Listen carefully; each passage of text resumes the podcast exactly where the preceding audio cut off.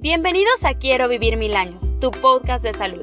Un programa creado con la intención de compartir información valiosa y tips de salud física, mental, emocional y social para todas las edades. A través de experiencias y recomendaciones de profesionales amigos y personas que nos guiarán y acompañarán en el proceso de construir esa vida plena y feliz que a todos nos gustaría tener por mil años o más.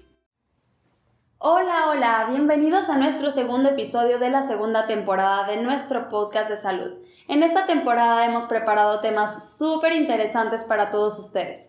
Temas que abarcan desde salud mental hasta salud en, en, la mujer, salud en el hombre, sexología, terapias alternativas para mejorar nuestra salud, meditación y más. Así que si ya nos escuchabas, quédate y comparte cada episodio que sepas que tenga valor para alguien más.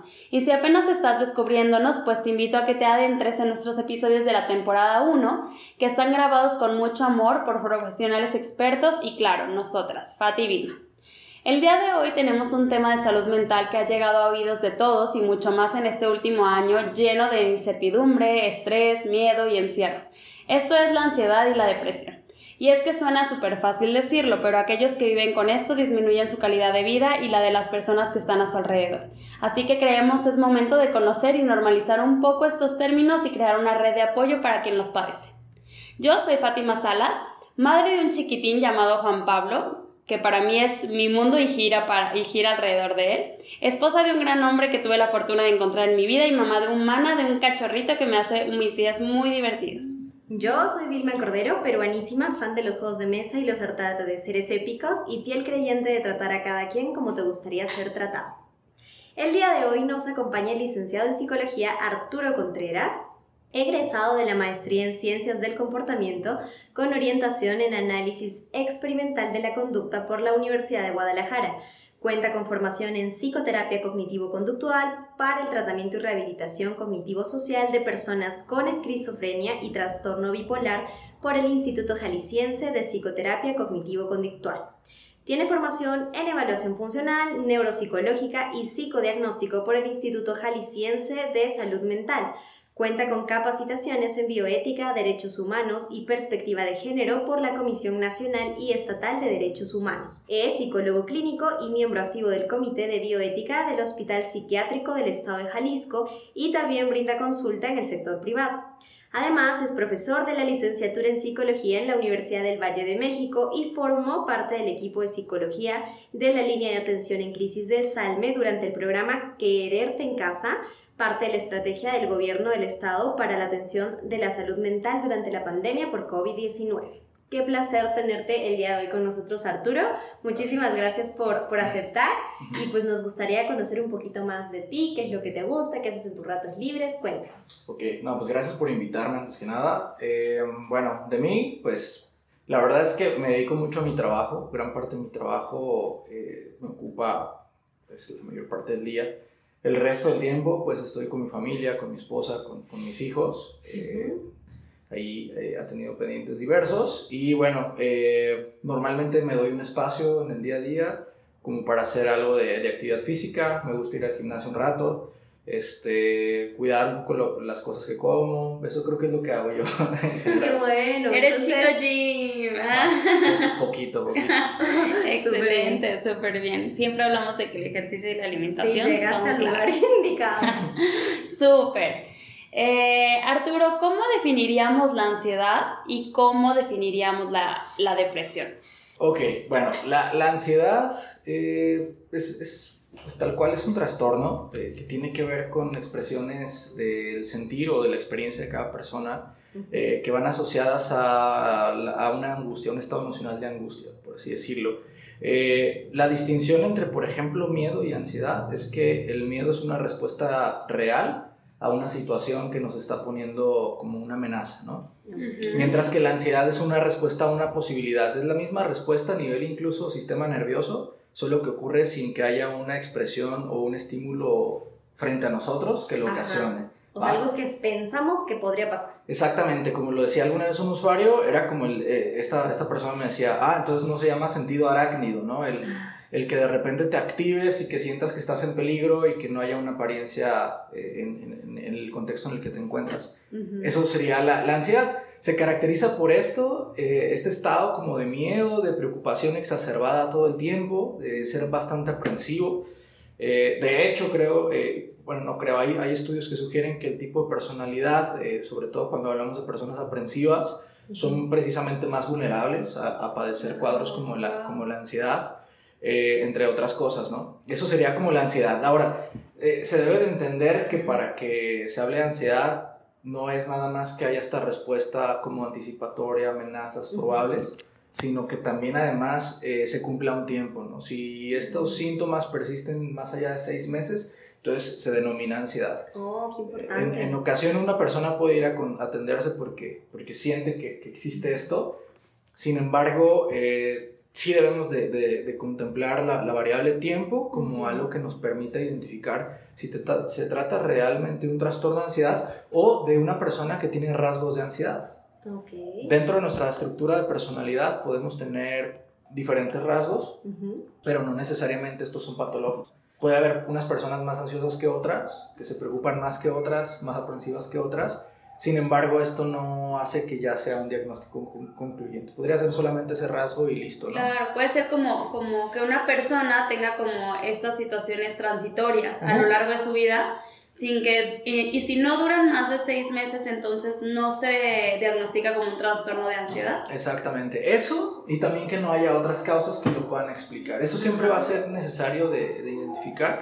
Cualquier padecimiento del que estemos hablando a nivel salud mental, claro. tenemos que descartar descartar que la persona no cuenta con, con alguna enfermedad comórbida pudiera estar ahí eh, de manera concurrente y que exprese síntomas parecidos a los de la ansiedad. Ah, okay. Por ejemplo, una persona que tiene alguna condición de cardiopatía Ajá, okay. puede activar ¿no? Eh, diferentes síntomas que se pueden pensar como ansiedad o viceversa. Es bien curioso porque Claro. muchas personas, eh, antes de estar con el psicólogo o el psiquiatra, llegan a una sala de emergencias porque piensan que están teniendo un infarto y han sido Sí, parte de, un ataque de pánico, ¿no? Entonces, Fíjate que ahora que lo mencionas, Arturo, mi papá padece de hipertensión. Es súper controlada, pero un tiempo, este, por una situación emocional, se descontroló completamente. Y a él le, daba, le da como, o sea, él manifiesta tener o, ansiedad cuando la presión se le sube. O sea, él dice, es que estoy ansioso y, y, y en ese momento yo sé perfecto que si le tomo la presión va a estar alta. Sí, Entonces sí, puede confundirse, o sea, es una sensación exactamente. parecida. Sí, sí, lo que pasa es que la- los síntomas de la, de la ansiedad se dividen, por ejemplo, en dos campos. ¿no? Unos que son cognitivos, que tienen que ver con la preocupación y pensamientos, etc. Y los otros que son eh, físicos. Ah. Estos normalmente se asocian al estado del sistema nervioso eh, simpático y parasimpático. Ujú. Entonces tienden a ver, a, a relacionarse con la actividad car- eh, cardiovascular, cardiorrespiratoria, Ujú. eh, gastrointestinal, ¿no? Entonces hay personas que diario tienen el estómago inflamado Sí. y les dan omeprazol y lo que ustedes quieran y jamás Y cambian. les hace, o Y, sea, y realmente lo que hay que atender es ansiedad, ¿no? Entonces Wow. también viceversa, ¿no? Puede haber personas que sí tengan algún problema gastrointestinal, cardiovascular, eh, respiratorio y que automáticamente lo asocien a la presencia de, de- de ansiedad, ¿no? y que no necesariamente sea. Entonces nosotros tenemos que poder identificar qué onda con eso y que no sea algo que pudiera confundirse. Sí, claro. De hecho, qué importante porque no mucha gente que nos está escuchando a lo mejor dice, no, toda la vida he vivido con esto y nunca he ido por el camino de la salud mental, sino por lo físico. Claro. Qué importante. Es como... De hecho, ahora que dices también, también la gastritis, ¿no? Es, es una situación que, que llega a lo mejor como esa sensación desagradable, te hace como sentirte anso- ansioso, sentirte así como que ya no te quieres sentir así y sientes esa necesidad de, de huir de ese, o sea, de ese momento. Ya sé. Sí, es, hay un, un estudio que se hizo como en los 60s, Ajá. eh, se hizo en primates, pero de ahí viene una parte bien interesante relacionada con el trabajo sobre la ansiedad y algo que se, llama- se llama hoy en día neuropsicoinmunología. Eh, en los 60 hicieron un estudio, un, autor que se llama Brady, eh, con primates, ponían un primate frente a otro y estaban en sesiones de X cantidad de tiempo, pero a uno de ellos lo habían entrenado a presionar una palanca cada que encendía una luz en el muro. Entonces encendía la luz y él sabía que tenía que palanquear porque lo habían entrenado para eso. Y del otro lado está un con específico, un otro primate igualito a él, pero a él cada que venían la, la luz, pasaban 3 segundos y daban una descarga eléctrica. Ah, Eh, evidentemente no era una descarga como para lastimarlo, pero sí para de menos congelarlo, generar una Claro. respuesta como de, de, de asustarse Claro. y se congelaba. Entonces, eh, los ensayos eran así de manera individual, pero después fueron en pareja. Y cuando se hacían en pareja, lo que hacían era que eh, prendía la luz Ajá. si el primate que había sido entrenado para, para presionar la palanca podía accionarla, ajá. la descarga eléctrica no se la daban al otro. Ahora. O sea que él empezaba a tener como la responsabilidad y el control Claro. sobre desactivar la respuesta aversiva para el otro. Ajá. Para su compañero. Pasaron claro. varios ensayos y de repente empezaron a tener muerte experimental, ¿no? Empezaron a morir algunos de los primates del experimento Ujú. y precisamente eran los que estaban operando la palanca. Ah.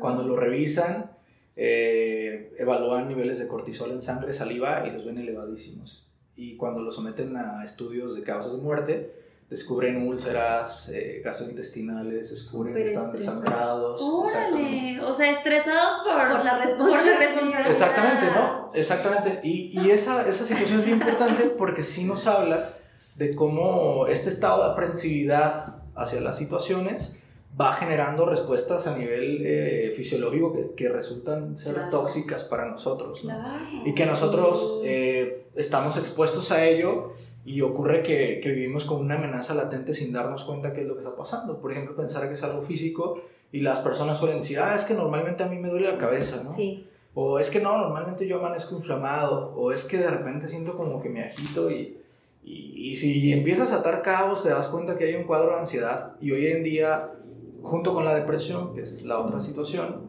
eh, son de los temas eh, más preocupantes para la, Sí. la Organización Mundial de la Salud en cuanto a salud mental se refiere. ¿no? Claro. Se vive ya una situación a nivel mundial donde la depresión estima que para el año que entra sea una de las primeras causas de, de incapacidad en la vida de las personas. Wow. Y México, por ejemplo, eh, México es como de los países que también van a estar en el top, ¿no? O sea, es como ya un hecho que va a ser así, porque nuestras condiciones de vulnerabilidad son altas. Claro. Por tanto, para recibir atención, perdón, eh, desarrollar síntomas de ansiedad como también de depresión. Claro. Fíjate que esto de los primates ha sido como un boom para todos nosotros que somos controladores y queremos controlarlo todo. Es como muy interesante. Claro. Ahora hablando un poco de esto que ya mencionas de la depresión, ¿cómo la definiríamos o cómo nos podemos adentrar un poco en este término que a veces suena como muy lejano, pero Ajá. es, está en nosotros, está en a nuestro ambiente? Exacto. Sí. La depresión, pues también es un cuadro del estado de ánimo, Ajá. pero tiene dos características eh, que yo consideraría son, bueno, no, no nada más yo, Instituto, el Instituto Nacional de Psiquiatría, Ujú. la Organización Mundial de la Salud, eh, las guías de manejo para pacientes con depresión te piden que identifiques ¿no? cuando hay depresión. Ujú. Y si hay dos de estos, de estos dos, uno de estos dos síntomas, Es obligado casi casi que busquemos realmente confirmar o rechazar un diagnóstico de depresión. ¿Cuáles serían? Ujú. Que hay un estado de ánimo eh, de tristeza que sea de manera sostenida, o sea, que no sea un estado en el que al rato estoy bien y luego me pasa algo y ya no, eh, no, sino que sea un tiempo sostenido. De hecho, la regla nos dice que al menos haya pasado 15 días en donde hubo este estado de ánimo.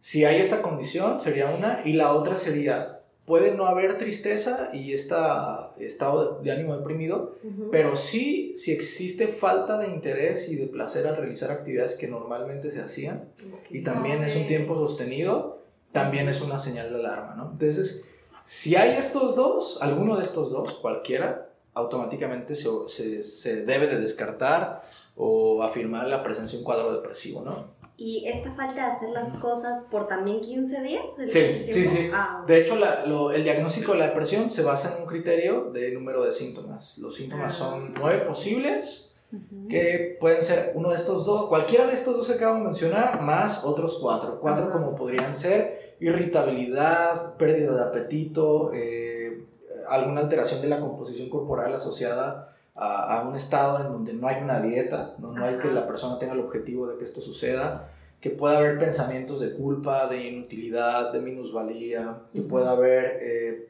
como una tendencia al, al aislamiento, a, por ejemplo, que haya ideas de muerte, ideación suicida, que aquí es diferente. Las ideas de muerte son como la persona que podría decir algún día, ¿sabes qué? Yo estoy cansado de esto. Ajá. ¿Qué tal que me duermo y mañana no amanezco, no? esa es una idea de muerte. Ajá. O, ay, voy manejando, ay, si me muero.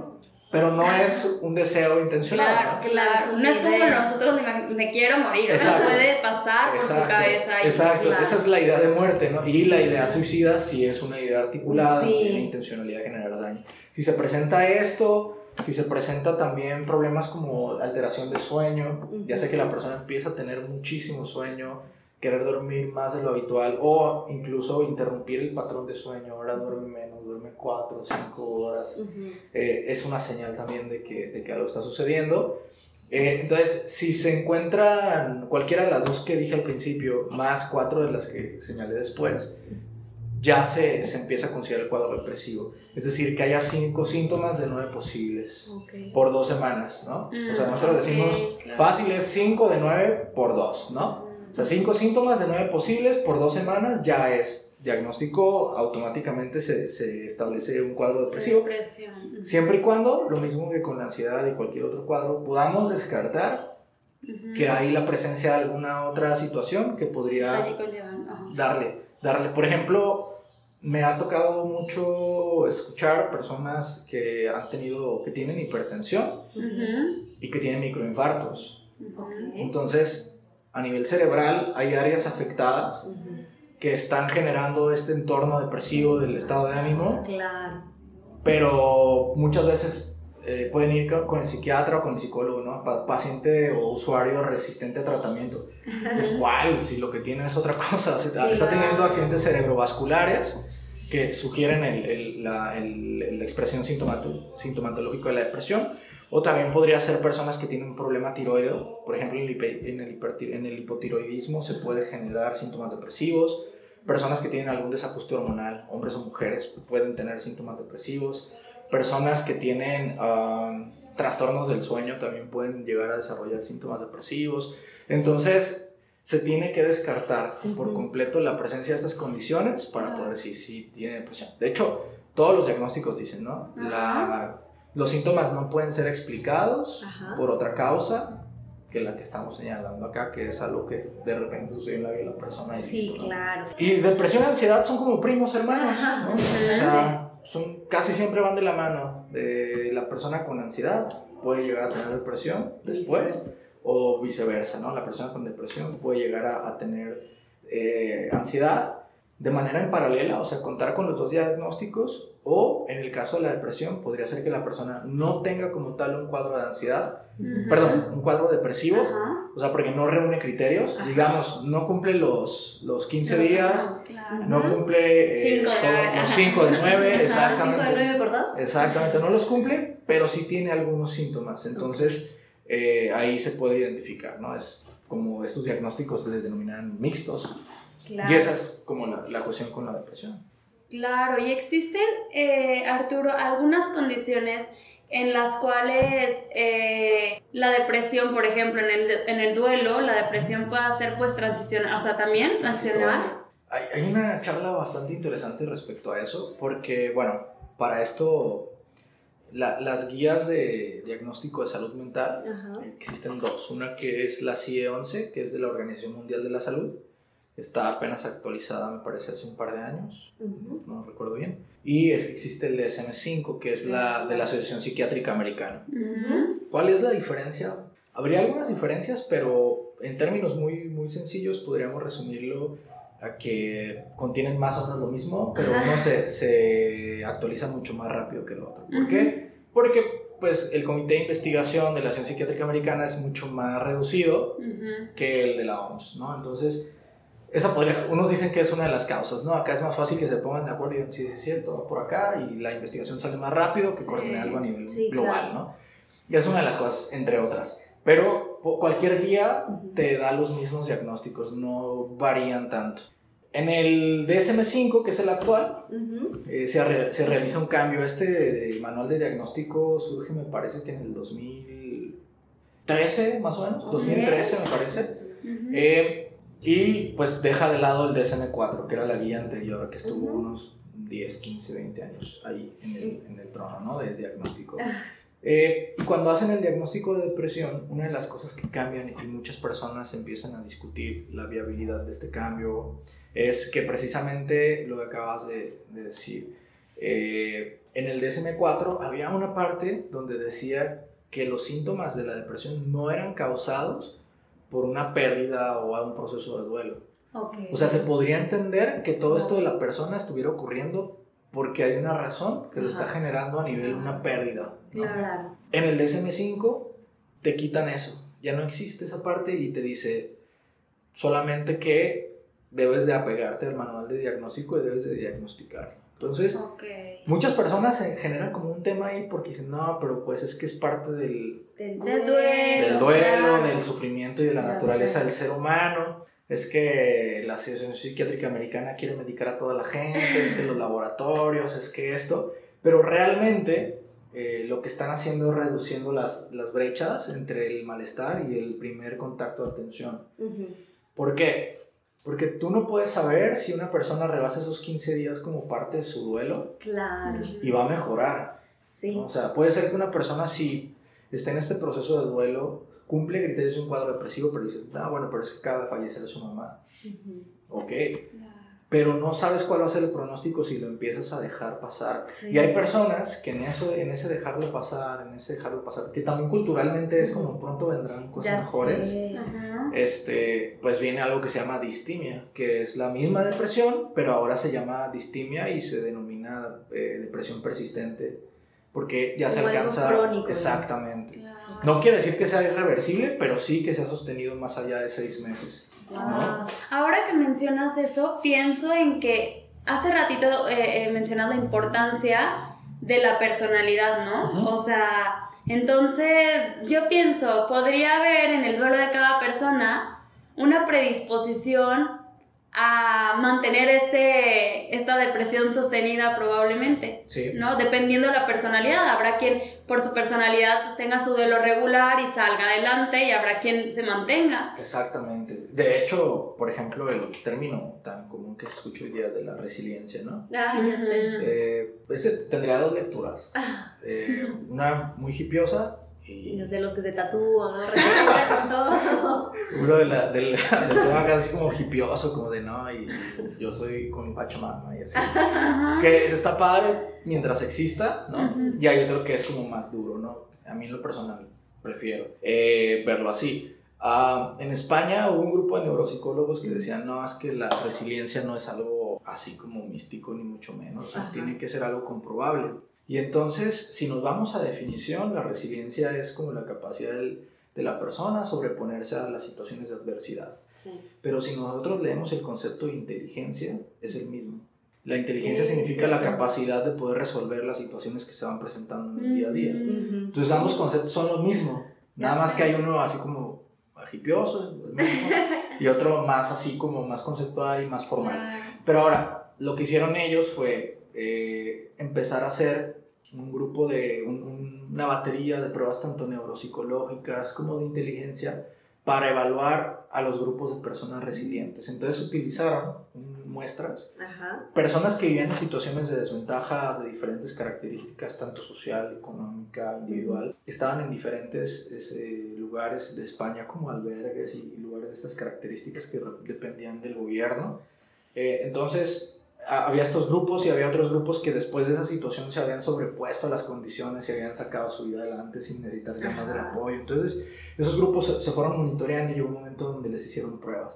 Dijeron, ok, estas personas que son resilientes, ¿qué características tienen? Y entonces, entonces generaron como una descripción neuropsicológica y de inteligencia de las características de las personas resilientes. Y entonces ellos dijeron, si nosotros logramos que estas capacidades a nivel neuropsicológico que tienen las personas las desarrollen otras personas, podemos hablar de que tenemos personas resilientes y que la, y que la resiliencia se pueda aprender. Wow. Porque antes, antes el- la, la- bueno, digo antes, de hecho todavía muchas personas piensan que la resiliencia es como algo innato, ¿no? Como alguien que trae Sí. como ese punch y que de repente puede generar esos cambios.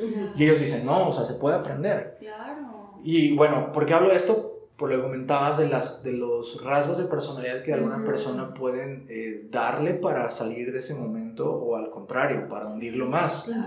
Entonces, nosotros no sabemos en qué lado de la moneda vamos a estar, ¿no? Entonces la, la, guía de diagnóstico lo que dice es, a ver, si cumples esto ya eres de riesgo, mejor atiéndete antes, ¿para qué nos esperamos a que estés muy mal y que ya de plano digamos, no, sí, sí era depresión? Claro. Ajá. E, es el tema, ¿no? sí, bueno, totalmente, al final de cuentas un poco de prevención, ¿no? O sea, o tratar de intervenir tempranamente, precozmente. Exactamente, claro. exactamente. De hecho, hablando un poco de esto, creo que ahora actualmente ya se habla más como de la ansiedad y la depresión, como ya, o sea, ya es un tema que se pone sobre la mesa, antes era algo como, como lo mencionabas, ¿no? De que ya va a pasar o como que subvalorado, ¿no? Exacto. Eh, hablando un poco de esto, ¿hay algunos factores o cosas que nos predispongan o predispongan a la gente en desarrollar ansiedad o depresión? Sí, y ahorita que, o sea, ya me lo había así. Ay, que no los tenga, que no los tenga. no, pero suenan como bien lógicos. Ajá. Pero también es algo como el, como el, como las personas cuando encontramos nuevos datos de, de que generan vulnerabilidad, factores de riesgo para desarrollar cáncer, ¿no? Que Ya los, las achichas, ya esto, ya, esto. Pues con la depresión y la ansiedad empieza a suceder lo mismo, ¿no? Ajá. Eh, entonces se vuelve como eh, muy, muy interesante. Eh, hay diversos estudios, algunos de ellos hablan de la alimentación. Okay. Por ejemplo, se ha visto que hay mayor vulnerabilidad para desarrollar tanto procesos depresivos como ansiedad personas que tienen dietas descontroladas, hipercalóricas y de alimentos ultraprocesados. Esto se desarrolló en estudios donde se han comparado muestras de ingestas alimentarias de diversas partes del mundo. Leía uno hace algunos meses que, que, generaba una comparación entre las personas, por ejemplo, de Grecia que tienen cierta dieta, ¿no? y luego ya comunidades o sociedades occidentales como la nuestra donde pues no está chido. Los taquitos del esquina. Gancitos y así. Eh, entonces, ese es un factor de riesgo, la alimentación, ¿no? La alimentación es un factor de riesgo. Entre más eh, cuestiones ultraprocesadas eh, ingiere la persona, mayor predisposición para la, para la depresión y la ansiedad. Y no tiene mucho sentido porque a nivel bioquímico se juegan muchas variables también. Ajá, claro. Este, a nivel sistema cerebral de recompensa, entre otras cosas, hay muchas variables que pegan. Entonces, eh, sucede eso. Otra de las variables, la falta de actividad física. Sí. Se han hecho estudios donde se habla incluso de que un factor protector es el desarrollar actividades físicas. Las que, las que sean, pero que impliquen que la persona se mueve, que, que cambie el ritmo metabólico de la persona, ya tiene un paso adelante. Eh, en algunos casos se ha visto que hay ventajas, ya hablando de actividad física, puede haber ventajas respecto a las diferencias. Por ejemplo, eh, va, va, a irle mucho mejor a la persona a nivel de respuesta fisiológica, a la persona que realiza algún ejercicio, por ejemplo, CrossFit, versus la persona que realiza yoga. Claro. ¿Va? O sea, al del CrossFit le va a ir mucho mejor en temas de este tipo. Eh, puede ser que al de la yoga le vaya bien en otras cosas, pero y que también le ayuda a disminuir riesgos, pero la actividad física pareciera que entre más demandante, más, más dirigida a, estos procesos de, hipertrofia, este, va, va mucho mejor a, a, la estimulación de la fuerza, a la estimulación de diferentes fibras musculares eh, activa procesos eh, a nivel sistema nervioso, perdón, endocrino, eh, que, que, favorecen el estado de bienestar mental, ¿no? La liberación de catecolaminas. Las serotoninas, etcétera. Claro, segregas mucho, entonces pues... Como las situaciones hormonales que decías, que también Exactamente, factores, sí. Totalmente. Esos dos elementos, ¿qué más? Factores de riesgo, bueno, pues ya... si hablamos de cuestiones más, más allá de la vida de la persona, pues de las limitantes eh, socioeconómicas eh, pueden jugar un papel bastante importante, la inestabilidad eh, social en la que de repente vivimos. Y si tomamos en cuenta las que acabamos de señalar, las que vamos revisando, pues cuántas tiene México. Oh, ya sé. Entonces, cuando la, la vamos dice, Aguas México, pues pues sí. pues ya que. Sí, o sea, ni casi casi que sí para dónde hacernos, sí, claro. pero como con el COVID cuando iniciaba, ¿no? Oye, es que afecta más a las personas con sobrepeso. Ya sé. Ya desde o ahí. Sea, ya desde ahí estamos por ya perder. perdimos. ¿no? Entonces, igual acá en la depresión y la ansiedad, todos los estilos de vida que tenemos no son los adecuados. Y eso es bien interesante porque a veces se se romantiza y es como jugar de lado de una línea bastante delgada, ya sé. Como este tema del, digo, me parece perfecto y lo mejor es que nos aceptemos como estamos, ¿no? Oye, y más tú, ¿no? sí. Tú dices, sí a la aceptación, pero no por Aguas. encima de la salud. Exactamente, No, o sea- exactamente. Y es que sí, porque hoy día, eh, bueno, temas así como del día a día que platican en los pasillos, ¿no? En los pasillos, de no sé dónde, pero los Bueno, la, verdad era yo, pero, pero lo, lo hago así más fácil. No, este, había un caso, ¿no? De una actriz de telenovelas que salió hace poquito, generando polémica porque, que se llama Vanessa, no sé qué, y concursó en, en eventos de fisicoculturismo y fitness, y pues crítica, ¿no? Apareces hombre y no sé qué. Ya y- sé. Y entonces, eh, bueno, ella después dijo, bueno, ojalá y los hombres con los que estaban se parezcan a mí.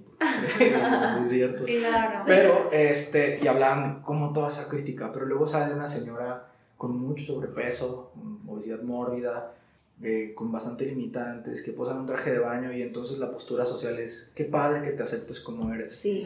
Cuando es Sí. una invitación a una calidad de vida bastante meritada. Eh, es un, entonces es una arma de doble filo, el jugar entre la aceptación y lo que es bueno para tu salud Sí. y lo que significa autocuidado, porque vamos, la, la obesidad no es algo que ocurre de la noche a la mañana, o sea, es algo que nos vamos descuidando, nos vamos a, ah, no pasa nada. O sea, es súper, pre- o sea, en la mayoría de los casos es súper prevenible. Exactamente, La- La, gran exactamente. mayoría. Exacto, pero vienen estas frases de eh, vida hay una, talla muchas, ¿no? Sí, no. Y es que aparte siento que ha sido mucho este movimiento de las redes, porque Sí. en las redes ha pasado dos cosas. Por un lado están los que difunden mucho esta vida perfecta de, no sé, del cuerpo perfecto y de la gente que tiene la familia perfecta. Y por otro lado el que te dice, no, sabes que eso no es real, acéptate tal cual eres. Creo que sí, como dices, es como vivir en equilibrio de aceptarlo, pero siempre y cuando no ponga en riesgo tu salud. Sí, exactamente. Y tu equilibrio. Entonces, ese es como un choque cultural bien raro porque también ocurre que existen estos, ¿no? La Ujú. postura de la aceptación corporal y sabemos que es un factor de riesgo no nada más para la salud mental, sino para un montón de cosas. Sí, totalmente. Pero luego también eh, la persona que tiene hábitos de vida saludable después a veces es criticada, ¿no? Ah, claro, Por por, ejemplo- to- por todos los demás, Sí, ¿no? tú, tú- ustedes, nosotros nos metemos a redes sociales, si vemos que hay un cuate tomándose una botella de whisky Ah, directa. Ah, Ah, ya. y ajá, chido, le está pasando bien. Y si alguien sube sus estados en de, no sé, está en el gimnasio, está... sangrón, qué Ay, no presumido, qué le gimnasio, pasa, para que... fotos, Sí, exactamente. exactamente. Entonces así como que, bueno, va, ¿no? Entonces eh, es como curioso porque existe como esta, hay, hay una, como conceptos viejísimos, ¿no? Ujú. Eh, de, de pulsiones, ¿no? Que hablan como la pulsión de Thanatos y que todos los seres humanos y los animales tenemos una predisposición al instinto por, por, por morir, ¿no? Porque ya es algo parte de nuestra naturaleza que en algún momento nos vamos a acabar. Pero eh, hay unos que se, que se esfuerzan demasiado, ¿no? Ujú. Y no, y si lo vemos así como que con lupa, no es tan diferente una persona que se autolesiona a una persona que cada fin de semana se pone mal, que toma un montón. Nada más el tema es que uno es socialmente aceptado y el otro no. Claro, es Claro, es una, es una, yo creo que sí, o sea, es una falta de cuidado y de amor. O sea, eso sí es una falta de cuidado y amor propio. Sí. ¿no? Total. O sea, pero yo pienso que, la es que, que todo lo que nos referimos como con esa parte de romantizar el sobrepeso, etcétera, o, o de irnos al otro extremo, es porque la actividad física se ha confundido demasiado en la actualidad. También. La actividad física se hace para verte bien. Exacto. Y eso no debe, bueno, en mi punto de vista, yo que soy fisioterapeuta, no tiene que ser. La actividad física se hace por salud.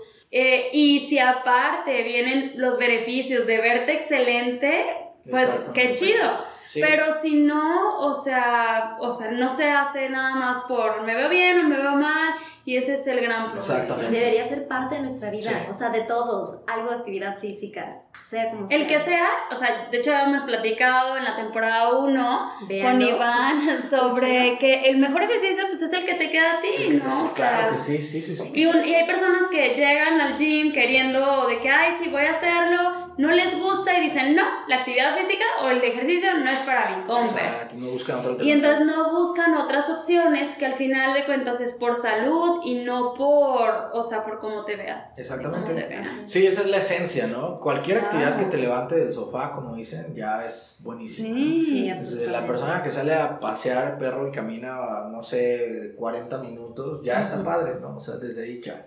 Sí, totalmente. De hecho, por eso yo creo que las generaciones anteriores venían más saludables, porque me puedo, o sea, yo puedo pensar, no sé, las abuelitas seguro no hacen ejercicio. O sea, yo, yo pensaba, ¿no? Pero imagínate cuánta actividad física hacían con 10 niños, sin coches, sin otro transporte más que estar así todo el tiempo caminando, activándose. Entonces, eso ya era, este, pues una pérdida calórica constante que al, que al final de cuentas mantenía un equilibrio.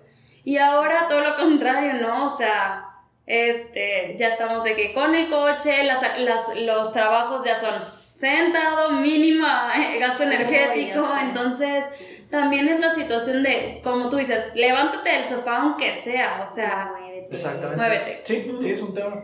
Sí, absolutamente. Viendo que esto ya como que se ha difundido más, ya toda la gente lo habla más, eh, ¿ha cambiado en, en el sentido de que estos trastornos son más comunes en mujeres o hombres? Y si es así, ¿por qué? Mm, ¿Por qué es? Pues la primera respuesta es cultural, ¿no? Eh, como esta tendencia a ser menos expresivos a nivel emocional que se vincula a hombres, ¿no? O sea, es más en- se da más en hombres que No, en en, mujeres. en mujeres, es que pareciera que se da más en mujeres que en hombres. Ajá, yo Ajá. pensaría eso. El tema es que yo creo que no es cierto, o sea, más Ajá. bien hay un error de la muestra, ¿no? O sea, Ok. Claro, Por o- ejemplo. o, no van a, o no acuden a, A a consulta. Exacto, y no se me refiero. registra lo de los hombres. El hombre muere callado.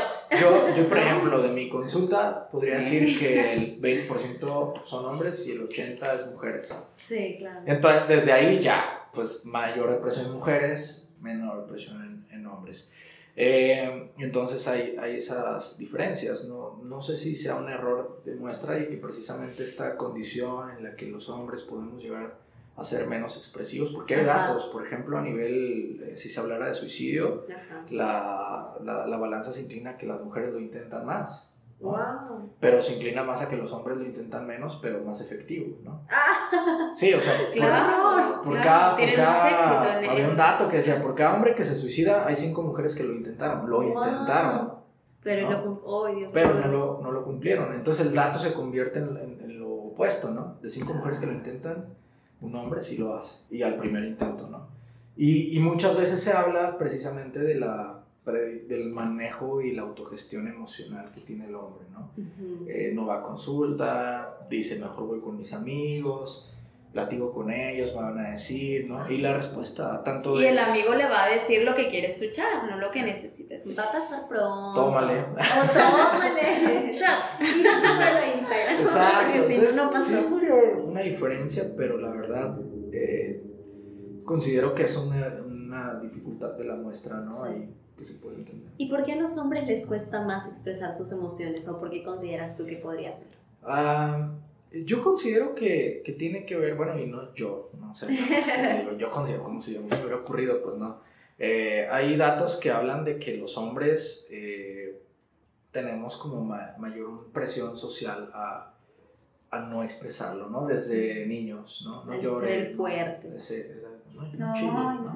Ya sé qué No chille y Claro. ya listo, pareces niña. Esos temas que son sexistas que hoy en día afortunadamente están disminuyendo Cambiando, se están cambiando. está- están diversificando y hoy día hablan de nuevas masculinidades y de esas cosas que creo que sucede. El tema es que los, los hombres no, no lo hacemos tan público, ¿no? Claro. Este, pero existe y, y yo creo que tiene mucho que ver como la, el, el andamiaje cultural, el aprendizaje que hemos, en el que nos hemos desarrollado, eh, culturalmente hablando, que nos predispone a tratar de, de no decir, ¿no? Ujú. Sí, aunque las oportunidades para el hombre han cambiado, ¿no? O sea, ya el hombre puede dejar de sentir tanta presión social, a lo mejor es ahora, o sea, comparado con hace unos años, que el hombre se sentía súper presionado de mantener solo a su familia, Sí. de que no puede hacer ninguna actividad extra que no sea trabajar, o sea, y entonces ahora llega un momento en el que empieza en algunas en algunas poblaciones, en algunas parejas también empieza a haber como un equilibrio en el cual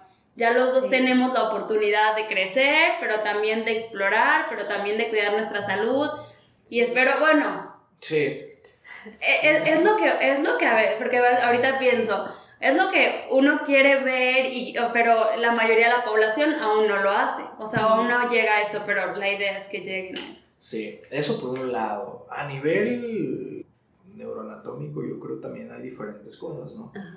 Pero, bueno, incluso a nivel general, el organismo, pues las mujeres tienen mayor variabilidad hormonal Ah, y eso ya es un factor de riesgo. Por ejemplo, algo que se generó como diagnóstico en el DSM-5, que también puso de pie a la sociedad, no, es que eso no se puede y todo eso, porque eh, se generó un nuevo diagnóstico que se llama eh, trastorno disfórico premenstrual.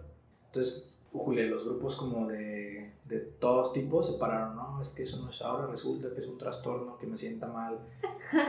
Que me cambie el ánimo. Ah, días- ah, Ajá. días antes de- Pero, y, y de hecho se, se asocia a la depresión, o sea, viene en la, en la misma categoría de los Wow. trastornos del estado de ánimo. Pero eh, no hay que irnos con la finta. Sí, ya luego Es diferente. todos van a salir de acá, tengo depresión. No, y aparte es diferente hablar de síndrome premenstrual, Sí, total. que es algo completamente normal, ¿no? Sí. que sucede, que sí puede ser más severo en otras algunas personas, Ujú. pero cuando se habla de trastorno disfórico premenstrual, ya se habla de algo mucho más serio que el síndrome eh, Ah, disfórico, ok. el, el síndrome premenstrual. ¿no? Ah. O sea, hablas de una dinámica de cambios mes a mes, en donde la persona puede llegar a tomar decisiones como cambiar de pareja, renunciar a su trabajo porque se siente muy mal.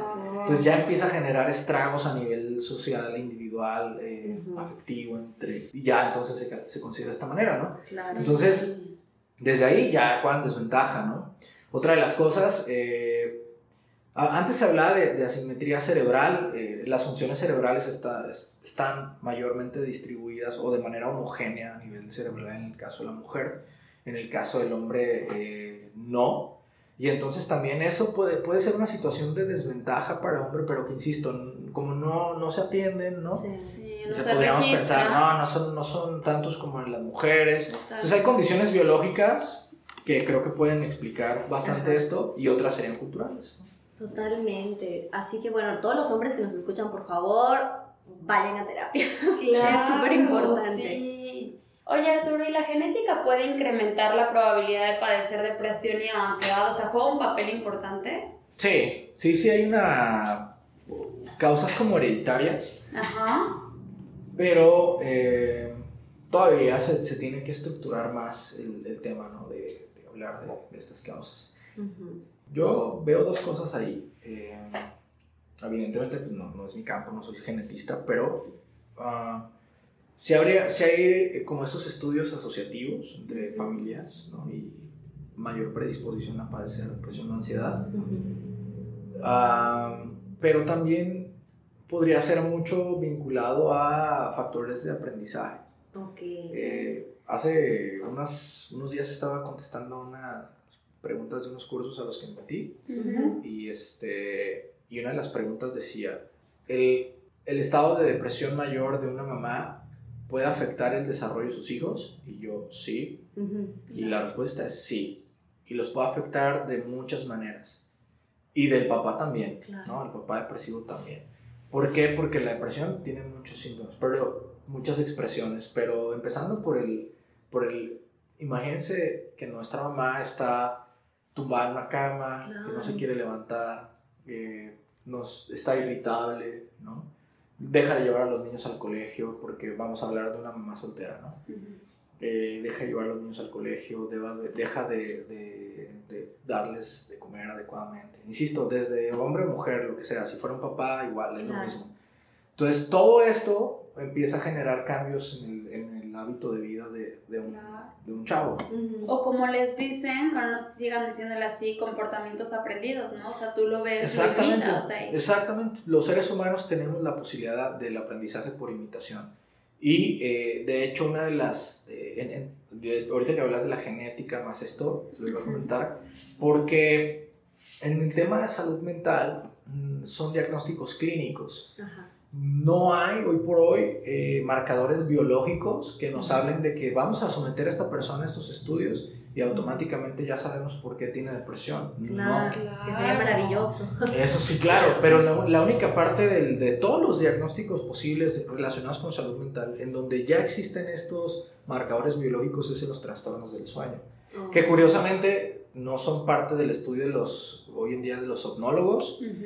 eh, sino de, lo- de los psiquiatras, ¿no? Ok. O sea, es el campo estudio de los psiquiatras. Los trastornos del sueño sí tienen, ¿no? hablar de apnea del sueño, hablar de otras cosas, Claro. tienen marcadores biológicos que se pueden identificar y decir, esta persona tiene esto, ¿no? Claro. Pero de ahí en fuera, todo lo demás, desde la depresión, pasando por la ansiedad, la esquizofrenia, los trastornos bipolares, unipolares, Como todos aquellos trastornos como más emocionales que no puedas medir a través de, no de ondas en el cerebro, vaya. No hay, exactamente. Podemos, pues. podemos tomar una muestra de 10 resonancias magnéticas Ya para sé. la persona y ninguna es igual, ¿no? O sea, va, todos tienen depresión, pero nada, nada es aquí. Y a nivel genético ocurre lo mismo. Eso por un lado. Hace como tres años ahí en el hospital donde trabajo hubo una charla de un genetista que está Ujú. de, de la Ciudad de México que está estudiando precisamente temas relacionados con, con psicosis. Ajá. Ujú. Y después de un montón de cosas bien padres que estaba diciendo de lo que se ha descubierto a nivel genética,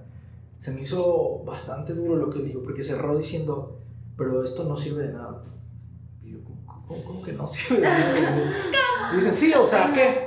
El descubrir cuál es el, el vínculo genético de esto con la enfermedad mental, eh, ¿qué? ¿Para qué te sirve? Vas a meter a una burbuja a todas las personas. Oiga, fíjese, usted tiene los genes de...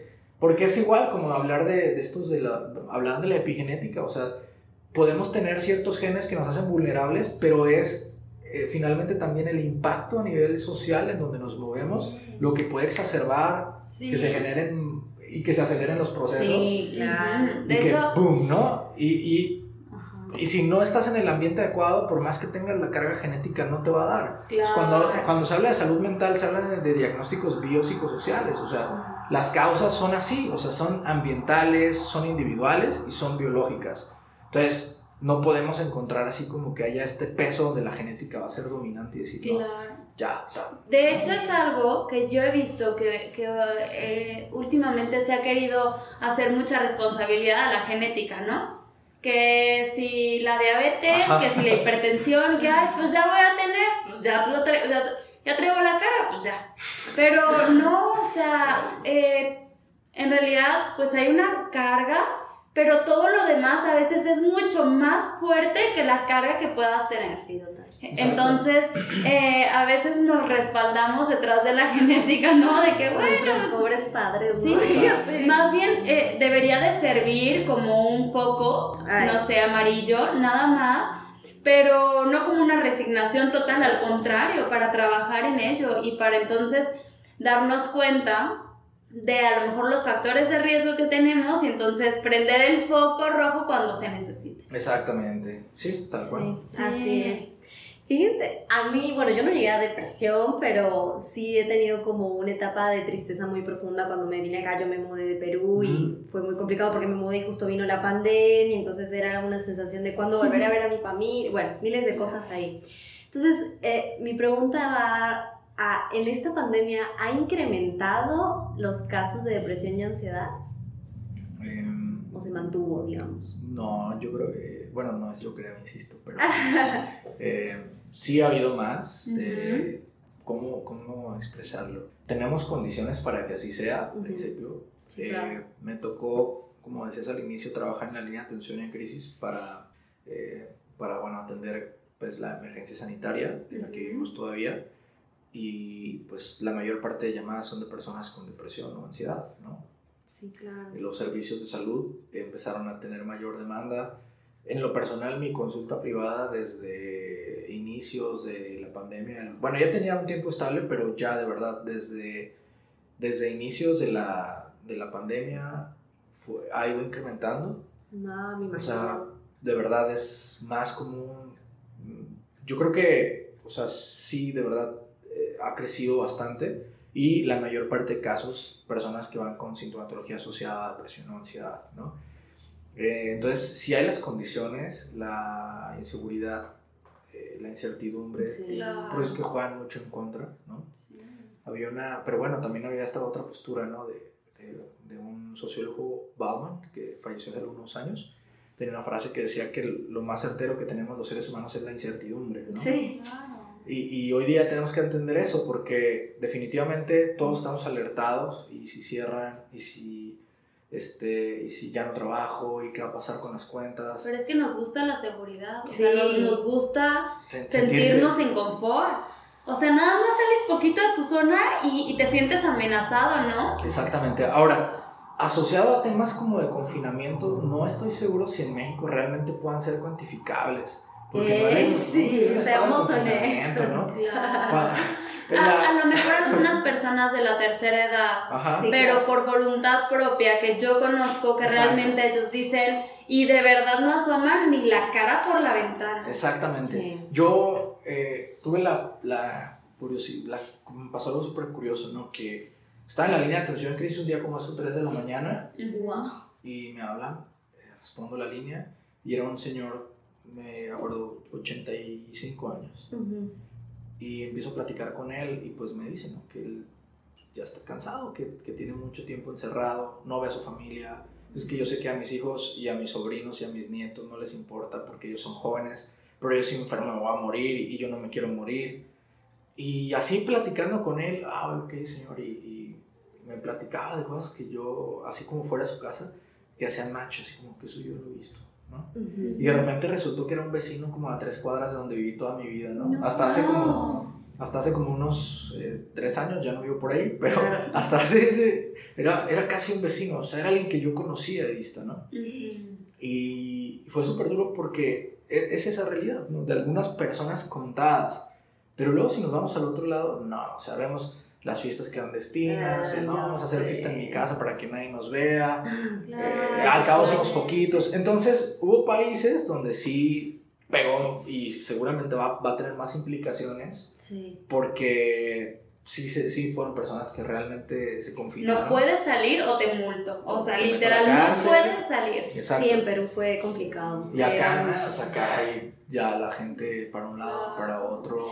Sí. Yo creo que también fue, eh, eh, influyó en, en algo que pudiera haberse normalizado un poco estos temas en redes sociales eh, sobre la ansiedad y la depresión. Entonces más gente se informó y al más gente estar informada dijo, ay, yo me identifico con esta situación.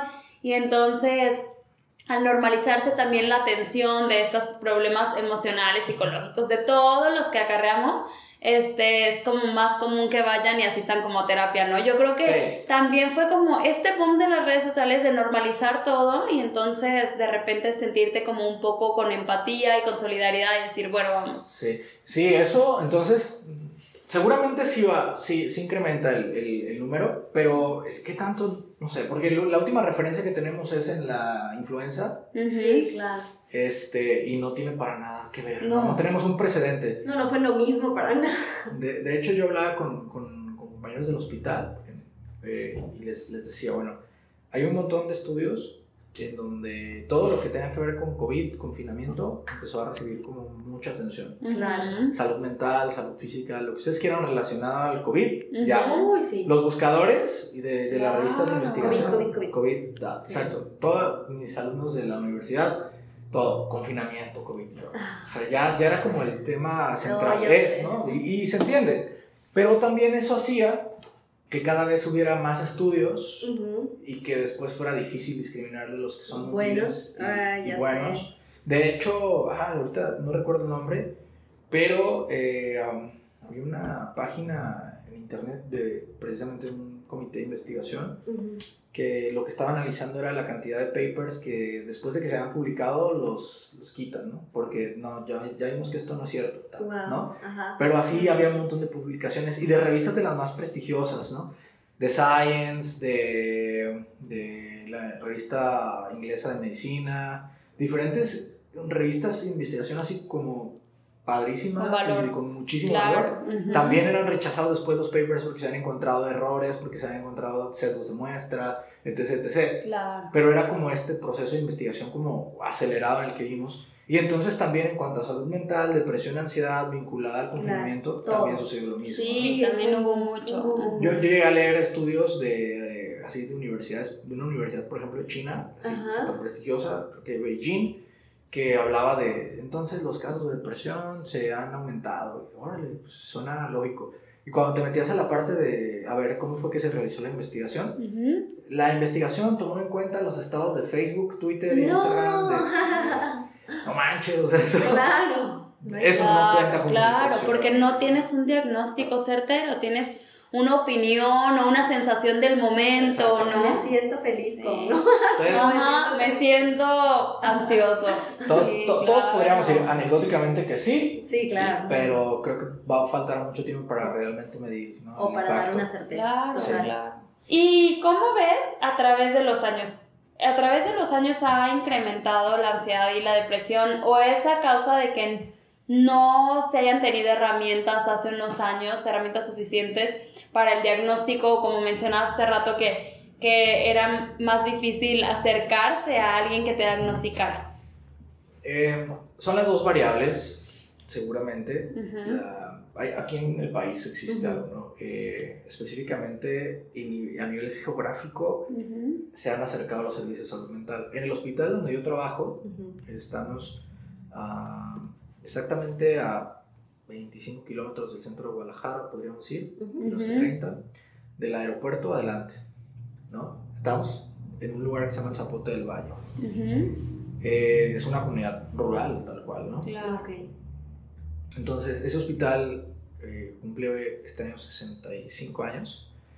Oh, Eh, Muchas felicidades. no, pues, yo que el hospital, ¿no? Ah. Ya, hasta, ya están haciendo nuevo porque está el, el, el ses- de hace 65 años funcionando. Wow. Pero vamos, a lo que voy es, sino solamente ponernos a pensar en dónde está Guadalajara y en dónde está el lugar donde se atiende salud mental y te das cuenta que está escondido. Sí, O sea, cierto. Claro. está donde nadie lo ve, o sea, donde nadie sabe y donde se vuelve incluso como hasta esa, como culturalmente Aislados, o sea, entonces, claro. No, lo van a llevar al zapote y ya sé. Uy, suena como a Sí. cárcel, ¿no? Exactamente, exactamente. lejano. No, o suena como a. Yo lo sonaría como discriminación, como Secreción o sea, social, como, ay, no. exactamente. Pues ese es el lugar que ocupa la, la salud mental hasta hace algunas Claro. décadas en nuestro país y que hoy día ya hay unidades hospitalarias de atención en salud mental que están Ujú. mucho más cerca, ¿no? Por ejemplo, está el otro hospital que está aquí en, en Zapopan, en, centro, en el centro de Zapopan. Ya eso es más visible que, que una persona hasta allá, ¿no? Entonces, a Claro. nivel... Oye, eh, pero entras de que con gorra y con, lo- con los lentes de que. Porque existe estigma y existe discriminación también para las totalmente. personas que atienden salud mental, ¿no? O sea, es algo de lo más difícil que puede enfrentar una persona, además de su estado de salud mental, es todavía el estigma o el señalamiento social en el que todavía al día de hoy nos encontramos, ¿no? Sí, Y es absurdo. Absurdo, en verdad. Y esa es incluso una barrera individual que se da a la atención, ¿no? Porque puedes ver a una persona que está francamente mal y que dice, no, es que mire, la verdad, usted necesita que se haga esto y automáticamente, no, es que yo no estoy, yo no estoy loco, esa es la frase. ¿no? Claro, claro. Y pues eso aleja, ¿no? Entonces, sí hay una parte de que se han acercado a los servicios y la gente ahora, hoy día, es más consciente. Me ha tocado dar charlas, por ejemplo, en preparatorias, Ujú. eh, en donde, pues yo cuando estaba en la prepa no, no recuerdo que, que se haya hecho, ¿no? Lo cual es un, un tema como de acercar el tema a la Claro. sociedad. Eh, entonces, hoy en día en, en los planes de estudio se incorporan como clases de educación en la salud y cosas así que pueden ser muy buenos. Claro, de hecho, te cuento que el otro día vi que mi hijo tiene una, una clase que se llama Habilidades para la Vida. Y entonces en esta clase, y, y es de valores y de varias cosas, platicaron sobre, o sea, como estas emociones y aparte sobre diferentes puntos, ¿no? Yo me siento ansioso, yo me... Entonces están haciendo como, como concientizar a los niños de lo que realmente sienten Exacto. y a partir de ahí entonces que lo puedan clasificar. No, no me siento enojado, porque a veces antes se englobaban mucho las emociones en tres, ¿no? O estoy triste, o estoy feliz, o estoy enojado. Sí. Y ahora ya es, a ver, no estoy enojado, a lo mejor estoy frustrado, más no enojado. Exactamente, Sí. eso es bien padre. Entonces, Claro. eso ha cambiado y probablemente eso también Sigue hace que las personas sean como más cuidadosas de sí mismos, ¿no? Ahí me ha tocado y me da muchísimo gusto cuando sucede personas que solamente van porque, porque no. Esa es la respuesta, ¿no? Oye, que el otro día aquí al psicólogo esta vez para...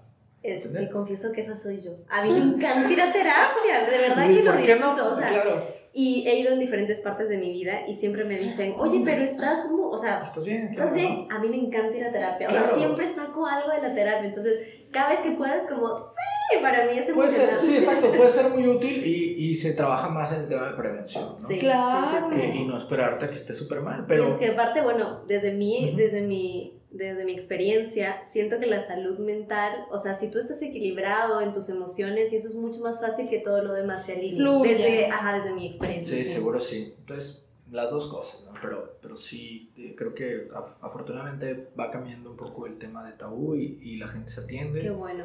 Y, pero del otro lado sí tenemos que, pues, el, eso hizo que también más personas dijeran, ah, no manches, sí tengo algo, ¿no? Sí, no, no es sí, normal sí, que yo me sienta así. Y Claro. para algunas personas es una luz, ¿no? Porque Sí. yo, yo no es mi recuerdo- normalidad, tengo solución. O sea, Sí. la luz al final Exacto. del túnel. sí. Sí, es que yo pensaba que siempre me tenía que sentir así, ¿no? Y ya se había acostumbrado a funcionar en automático, ¿no? Ah, ya sé. a levantarse sin ganas, pero tener que ir a trabajar porque pues tengo hijos, ¿no? Claro. Y cuando hay ese switch y que, ah, caray, no inventes, no, sí es diferente, ¿no? Sí, absolutamente. Sí, como veíamos la vez pasada del ver sin lentes. Ya sé, tal No sabes qué tan mal ves hasta que te pones lentes. Claro. No sabes qué tan mal estás hasta que te dan una opción en la que te sientes muy bien. Exactamente. como vivir por vivir nada más. Sí, sí, ¿no? sí, sí. Total. Oh, qué interesante. Eh, ¿Y cómo podemos apoyar nosotros a una persona con ansiedad, por ejemplo, cuando está atravesando una crisis de ansiedad? ¿Qué hacer, qué no hacer? ¿Qué hacer? ¿Qué no hacer? ¿Qué no hacer es muchísimo, ¿no? Ah, sí, sí, sí. Bueno, Ya más sé. bien vámonos por el que hacer. El qué no hacer, de verdad, eh, tenemos que dejar de lado como, como el tema de, de, de invalidad, ¿no? De, es que para qué te pones así, no es para tanto, es que eh, hay personas que sí están sufriendo. ¿no? Ya sé. Que es muy a menudo que pasa eso, ¿no? La, la señora tratando de contener a su hija en una crisis de ansiedad y la señora le dice, no, es que a ver, ve, ve tu prima, la que tiene un parálisis cerebral, ella sí tiene para estar triste, Oh, no está triste, ¿y por qué tú que tienes todo sí? ¿no? Y entonces Ay, invalidar el estado emocional. Hay una parte que es la, fenom- la, la fenomenología de, de la emoción, ¿no? Que tiene que ver con el cómo lo vives tú, cómo lo vivo yo, cómo lo viven todas las personas de manera distinta. Claro. Y entonces hay algo que para una persona puede ser nada y hay algo que, que eso mismo puede ser durísimo. Ay, qué fuerte eso que dices. y hay que entenderlo, sí, ¿no? sí, O sea, yo he atendido a personas que las puso en un duelo patológico el que se murió su perro, ¿no? sí, claro. Y tú dices, manches, es un perro. Ya. Claro. Habrá el que le echa cal, ¿no? Y que lo pone. Sí. Habrá el que No. lo, entierra y le hace Y una. aparte habrá quien maltrata al perro y no siente absolutamente nada y habrá el que los perros ya son tus hijos, Exactamente, ¿no? ¿no? Y entonces hay una distinción. Entonces, invalidar la emoción de, de otra persona. De hecho, no nada más cuando está en crisis, en general, sí, no está sí, chido. yo también creo eso. Creo que se puede hacer como una aproximación mucho más sana en donde, ok, yo no estoy de acuerdo contigo, pero igual tú estás en tu derecho de sentir eso. Claro. A invalidar y no, es que no, estás mal por sentir eso, ¿no? Esa sería una. Otra de las cosas que no se va a hacer es, eh, por ejemplo, si, si en un momento la persona se acerca eh, a, a pedir ayuda, tratar de sí darla, ¿no? tratar de sí estar. Básicamente son como cosas muy similares las que no se tendrían que hacer bajo esa circunstancia, ¿no? Ujú. Eh, las comparaciones, cosas así. Y las que sí se tendrían que hacer. Eh, puedes validar, ¿no? Esa sería una. Eh, dependiendo ya el nivel de contacto que tengas con la persona, se podrían hacer algunas estrategias bastante sencillas, ¿no? Como por ejemplo. Eh, cuando la... Hay dos hipótesis, ¿no? La de que realmente los, los síntomas de la ansiedad se exacerban, Ajá. ¿no? O otra, u otra, que podría ser que más bien la atención se, se focaliza demasiado en el síntoma y esto hace que la percepción del síntoma aumente. Ajá. Por ejemplo, yo podría tener, o cual- cualquier día podemos amanecer con un ojo rojo y ese día nuestro foco es el ojo, ya Sí. nuestra atención todo este tiempo, ¿no? Entonces, eh, a veces la, la atención se engancha a, a alguna sensación y entonces la persona exacerba el síntoma. Mm. Entonces, en cualquiera de los dos casos se puede trabajar con estimulación eh, perceptual, bastante sencillo. Por ejemplo, hay algo que le dicen grounding, Ajá. que, que es como aterrizaje y lo que hace es que cuando una persona está en una, en una Crisis. de ansiedad y que queremos que se autorregule, primero darle la oportunidad de expresar ¿no? qué Ujú. siente, qué para qué, etc. Y después invitar tal vez a, bueno, tratamos de, de ver si podemos disminuir este malestar. Si la persona dice que sí, entonces tratar, ¿no? ¿Y qué podemos hacer? Tenemos cinco sentidos, entonces buscar cosas que, que los estimulen por periodos cortitos de tiempo. Vamos a hablar de 5 a, bueno, 10 segundos, ¿no? Ajá. Por ejemplo, eh, que mencionas lo que observas, ¿no? O sea, que la Ah. persona haga contacto con lo que está alrededor, que la persona haga contacto con lo que está sintiendo aquí en la mesa, la puedo sentir, mis pies están en el piso, siento que hay una textura, Y que lo vaya diciendo. los, ajá, Ajá. verbalizando los olores del ambiente en el que estoy, los sonidos. Todo eso tiene dos, dos sentidos. El primero, que a nivel sensorial, la atención se empieza a dirigir a los estímulos y empieza a desengancharse de la preocupación. Claro, rompe como el ciclo, ¿no? Que en el que está Exactamente, constante. exactamente. Claro. Y por otro lado, eh, también a nivel, eh, denominamos funciones ejecutivas, la atención empieza a desprenderse, ¿no? Empieza a desprenderse de- del contenido como aversivo Ujú. y también se empieza a autorregular el, el ritmo del organismo, ¿no? Claro.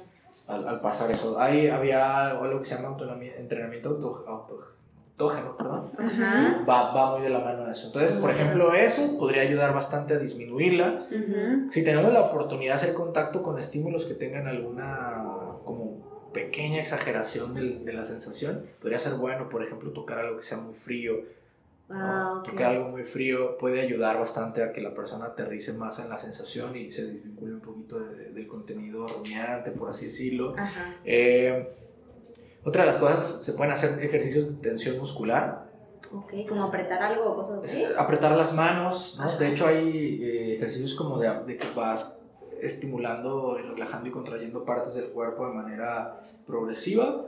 Y eso se basa en la premisa de que a nivel sistema nervioso es la misma respuesta cuando la persona tiene tensión por, por ansiedad que cuando es una tensión voluntaria. Entonces el organismo no dice, Oh. ah, este está tensando porque, porque tiene ansiedad. No, le responde porque... Al estímulo. Ajá, Claro. Claro. entonces la, la idea es generar también mecanismos de autorregulación, ¿no? Que la persona esté generando tensión muscular y después lo, lo, des- lo genera también una sensación de relajación. ¿No? Sí. Entonces ayuda, am, la res- las respiraciones están, son buenas, las estrategias de respiración, como meditación y etcétera. o incluso en la persona durante la crisis puede tener así como que, bueno, vamos a respirar para Ujú. tratar de bajarla. Pero no todas las personas quieren No. suspender para poder hacerlo. O sea, el punto es empezarlo, ¿no? Yo creo, tomar Exacto. la decisión de empezar. Y, y además hay algo ahí que está interesante, que eh, las intervenciones en la respiración basan mucho su utilidad en la mecánica respiratoria, pero no en la bioquímica respiratoria. Cuando cambian la, la actividad cardiorrespiratoria de la persona, también cambia la actividad bioquímica vinculada a los procesos respiratorios de, de, de dióxido de carbono, oxígeno, y entonces eso también puede generar ansiedad. Uy. Entonces, podemos estar en riesgo. Si una persona está hiperventilando y, y de repente, a ver, vamos a tratar de respirar, puede, puede generar más ansiedad y terminar muy mal la situación, Sí. ¿no? Fíjate que acabas de responder mi pregunta, algo que me ocurrió, que lo voy a contar. Eh, yo nunca he tenido ansiedad, o sea, diagnosticada, pero una vez cuando estábamos yendo a Vallarta con mi esposo la primera vez, la carretera tiene como muchas Ajá, curvas. sí, muchísimas. Y yo tengo como un poco de miedo a, la- a viajar en carretera. Entonces empecé a respirar como muy agitada y súper asustada. Y yo practico meditación, lo hago muy seguido. Entonces dije, no, este es el momento de activar el modo meditar. Y empecé a respirar, que tapando una nariz y luego así. Nada, empecé a sentirme peor. Pero, sí. Peor, peor, peor. Y recuerdo que Benny, que si estás escuchando, gracias, me dijo, eh, toma el libro que está ahí y léemelo Ujú. No sé si él sabía de estas estrategias o no, pero fue increíble. Como de porque- distráete, ¿no? Sí, o sea, me dijo, léeme, léeme tal página. Claro. Entonces empecé a centrarme en el libro y me empezó a gustar la historia y me calmé. Fue lo único que me pudo calmar. Sí. Ya desde ahí no puedo viajar en auto, en carretera sin un libro. Entonces estoy La como seguridad. pegada, como mi, mi botiquín. Pero sí, Sucede, sucede. Y entonces hay que identificar a qué persona le viene mejor cada cosa. No, Sí, yo, por ejemplo, si me siento ansioso, si me, si me siento y trato de respirar un poco peor. ¿no? sí, yo también. Yo, mi esposa, definitivamente no, yo también. Oye, me siento muy ansioso, me voy al gimnasio, ¿ok? Sí. Claramente. Claro, Excelente. Claro, Sí. pero saber hasta cuándo, ¿no? Perfecto. Sí, exactamente. Muy bien, entonces nos quedamos con, esa, con, con esas tres que ahorita las vamos a repetir al final del episodio. Muy bien, y Arturo, ¿cuándo es necesario acudir a un especialista? O sea, ¿y con qué especialista voy? Ok, ¿con Siento cuál? algo, ajá, ¿con quién? ¿Y cuándo es el momento de decir, me siento así, ahora sí necesito ayuda? Bueno. um, ¿cómo- ¿en, qué, ¿En qué momento? Ajá, Creo que es fácil. en el momento en el que el malestar empieza a interrumpir ya mis actividades de vida, Vida cotidiana. Eso es así, ¿no? Cuando ya eh, el estado de ánimo no me deja tener o disfrutar el, el ir al trabajar y entonces empiezo a dejar de ir, empiezo a dejar de salir con mis amigos, empiezo a dejar de ir a, a hacer ejercicio. Eh, de repente cambió mi forma de vestir, ya no me arreglo, ya no me peino, ya nada de eso. Igual si no lo hacías nunca, pues no pasa nada, ¿no? Claro. Así existimos Ahí sería personas lo y. Ese sería lo contrario, ¿no? Si se empieza, eh, ¿cómo que por qué Pues está. Entonces, este, eso, pero realmente el criterio creo que sería eso, que genere como este nivel de malestar en el que la persona deja de sentir agrado en las actividades que realiza y empieza a tener limitantes. Eh, ese sería como la, la señal de que algo debes de hacer para atenderlo. Puede ser que sea algo, pues que no sea diagnóstico como tal de, de un trastorno, pero que sea Ujú. algún síntoma que deba de, atenderse, ¿no? Claro, claro. Ahora, ¿en qué, ¿con quién acudir? Cualquier cosa que se relacione con salud mental puede ser buena, pero eh, hay, hay que diferenciar dos cosas. Ah, digo, hay, hay amigos que van a decir, ¿eso qué? No se vale, ¿no? ¿Qué? Ya, Pero, van a saltar. ah, no, eh, en, en nuestro país existen muchos problemas de vacío legal para la práctica relacionada a la atención en salud mental. Eh, y entonces cualquier persona puede atender salud mental. Usted que es fisioterapeuta, son fisioterapeutas, podrían ir a, a estudiar una maestría en psicoterapia y no hay bronca, se las dan, ¿no? Y entonces ya tienen su consultorio de fisio- de Fisioterapia. fisioterapia y psicoterapia. psicoterapia. Eso digo, lo cual es Buen punto para cual- encaminarme. cual- Ah, no es cierto. No, y lo cual no se escucha nada mal. Ah, se escucha súper bien. No tengo un espe- Ay, no es cierto. Pero, este, la verdad es de que mm, no es, no, no debería. de No, ocurrir, para nada. ¿no? Claro. Eh, es como si confiamos en un médico que no se puede, que estudió psiquiatría, pero no es médico, ¿no? Sí. Y entonces, entonces hay una diferencia entre psicoterapia, por así decirlo, generalmente lo que la gente esperaría por psicoterapia y lo que podríamos pensar como psicología clínica, y dentro de la psicología clínica, psicoterapia denominada basada en evidencia. Sí, eso te iba a decir, porque hay mucha gente que dice, este, hago psicoterapia, pero... Pero de cuál. Exacto. Entonces, por ejemplo, eh, Igual que hago fisioterapia, interrumpo. Hago fisioterapia, pero ¿de cuál hacen? Ah, no es cierto. no, sí pasa. Sí, Sí pasa, pasa. ¿no? No es este quiropráctico, ¿no? Es Ah, sí. huesos y es Y- y- y fisioterapeuta. fíjate. En, otras, en, otra, en otros países la quiropraxia es un, es, es un estudio Es amplio. Pero en México pues, yo no conozco a ninguna persona con quiropraxia. O sea, y si alguien nos está escuchando con quiropraxia, por favor, para que platiquemos. Exacto. O sea, y Ven qué aquí. padre, ¿no? Pero, pero sí hay veces Ah, que es como, sí. no es que no te digo que, que la quiropraxia, o sea, cuando No me sirve. preguntan, no sirva, claro que sirve. El problema es que yo no te puedo recomendar a alguien que yo te asegure que te va a hacer algo correcto. Así es. Y eso es también el mismo riesgo en salud Acá. mental, porque entonces yo le diría a las personas que, que, que vayan con alguien que, que, que realmente les pueda hablar y, y decir de, del modelo que utiliza y que podamos pensar que el modelo que utiliza sea basado en evidencia. ¿no? Exacto, sí, yo creo que Eso es importante. Si nosotros ya a nivel términos personales decimos, bueno, pero es que sabes qué, yo a veces soy como más existencialista o eh, me gusta como la espiritualidad o algo, bueno, pues está bien, busque eso, pero al menos que no, usted, no sea usted alguien que, que está buscando salud mental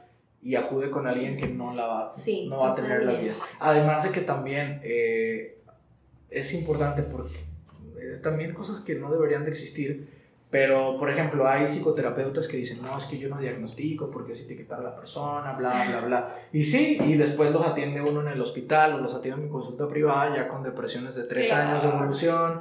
¿Por qué? Porque el cuate dijo, no, es que mi cosmovisión de la vida y mi, sé. mi psicoterapia no debe de diagnosticar a una Sí, persona. no. Digo, pero es que lo que usted, esa persona tiene se llama depresión y la tiene desde hace tres años. o sea, Claro, Hablemos claro. Exactamente, entonces tratar de buscar que sí sea una persona que, que tiene como Estu- o sea, Ese- estudios en esa área. en esa área y, y digo, si ya nosotros estamos buscando que nos resuelvan otro, otro tipo de temas más como existenciales o así, pues ya no importa tanto, pero si vamos a poner nuestra salud mental en manos de alguien, yo Sí. creo que debemos de, de pensar en con cuál médico irías, ¿no? O sea, Claro. igual con el psicólogo. Ahora, También considerar eso, en ocasiones la atención podría ser psiquiátrica y eso no quiere decir que estés peor o, Ujú. o sea, porque hay personas que vinculan eso, ¿no? Ujú. Ay, es que voy con el psiquiatra, no, si ya eso ya está mal. Eso, o sea, ese es el próximo nivel, ¿no? Sí, Y no, realmente, realmente no. Hay cosas para las que la psicología eh, clínica no puede resolver. ¿no? Claro. Hay algoritmos de manejo de la depresión, ¿no? Propiamente, y te dicen, si la depresión es leve, puede salir sin ayuda farmacológica. Ajá. Si la depresión es moderada a grave, ya, en grave ya es obligatoriamente farmacológica. Claro. Pero en moderada te da así como de, mm, debes de, de diferenciar, a ver, debes de ver qué. Claro. Pero si es leve podría salir, ¿no? Pero entonces si hay guías que te dicen, ah, si la cosa está así, va. Y esto normalmente tiene que ver con, con la estabilidad de los patrones y la, la alteración de, de cuestiones bioquímicas Ujú. que ya después de cierto tiempo no es tan sencillo modificar. Claro, Total. totalmente. Y ahora que hablas de medicación, ¿es común la medicación o la automedicación en las personas que padecen tanto ansiedad como depresión? Si es común, yo creo que, bueno, no, otra vez no creo. O dependiendo del grado. Es dependiendo del grado. Ajá. La- en, en la práctica, anecdóticamente, podría decir que yo en los momentos en los que considero que, que aunque haya un cuadro depresivo leve. ¿no? Eh, que de, de libro diríamos que puede resolverse sin ayuda farmacológica, sí tomo en cuenta un tema que es la anedonia o la bulia, ¿no? que sería esta falta de motivación Y también la parte de la falta de interés en las cosas, Ok. como esta pérdida de sentido. ¿Por qué estas pueden ser señales para mí en lo personal que me hacen pensar que la persona sí necesita ayuda farmacológica? Porque los, las estrategias de intervención de las cuales yo puedo poner a disposición a las personas, de mi formación, desde mi, mi parte de trabajo, van encaminadas a la modificación de hábitos, por ejemplo, van dirigidas a la motivación de ciertos a la modificación de ciertos patrones en general. Entonces, si no hay en la persona la disponibilidad, y Claro. no es una cuestión de intención, sino que no hay bio- bioquímicamente la disponibilidad de hacer esas modificaciones, no vas a tener éxito. O sea, Sí, porque a veces no es que, no es que, por ejemplo, que nos ha tocado pacientes que seguramente tras una discapacidad o tras, tras un cambio eh, padecen alguna de, esta, de estos Ujú. trastornos, que de repente es como, es que no lo quiere hacer. ¿no? El, el- el familiar dice, es que no, es que él no le quiere echar ganas. Si es que el paciente dice, no, o sea, no es que no le quiera echar ganas. O sea, no me da como el motor, no me arranca para echarle ganas. Exacto. Decía una persona el otro día, ¿no? Es que sé qué es lo que tengo que hacer, pero por alguna razón no puedo No hacerlo. puedo, ¿no? Claro. Entonces, eso para mí es muy importante. ¿Por qué? Porque probablemente sí la persona necesite de algún empuje a nivel bioquímico que le ayude a recuperar eso y ya lo demás puede ir saliendo. ¿no? Claro, para, Sí. que, para que tengas mejor resultado con las técnicas que tú manejes durante terapia. Exactamente. Claro. Si no, no hay ni, ni disponibilidad. ¿no? Sí. Es como cuando vamos a jugar fútbol, pero estás en silla de ruedas. Pero es fútbol del convencional, ¿no? No puedo. Claro. Así es igual acá. Entonces, de hecho, hoy día la- una de las estrategias como que más se utiliza en, en el tratamiento de la depresión a nivel eh, psicología clínica es algo que se llama activación conductual. Ajá. Y precisamente, pues, tiene limitantes. O sea, te dice, bueno, si hay estas condiciones no se puede utilizar. Claro. Es de lo que ha mostrado mayor evidencia en el, en el, en el trabajo con personas que tienen depresión. ¿no? Entonces, eh, es de las cosas que yo podría pensar que nos encaminan a así buscar ayuda con, con el médico.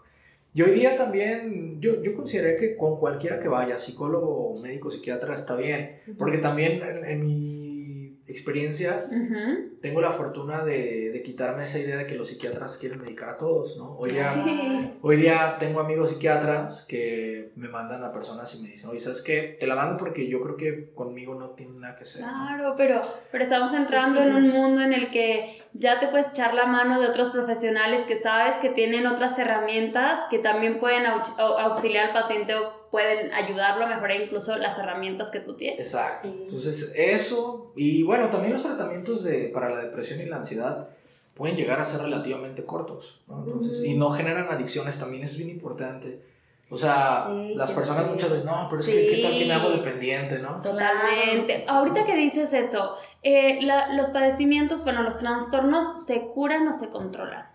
Dependiendo. Hay unos Ok. que pueden ser denominados incurables. Ah, Por ejemplo, hoy día la Organización Mundial de la Salud solamente reconoce como crónicos, incurables, la- los trastornos del espectro de la esquizofrenia. Ah, claro. Todos los que involucran a la psicosis los considero son condiciones que ya van a estar ahí.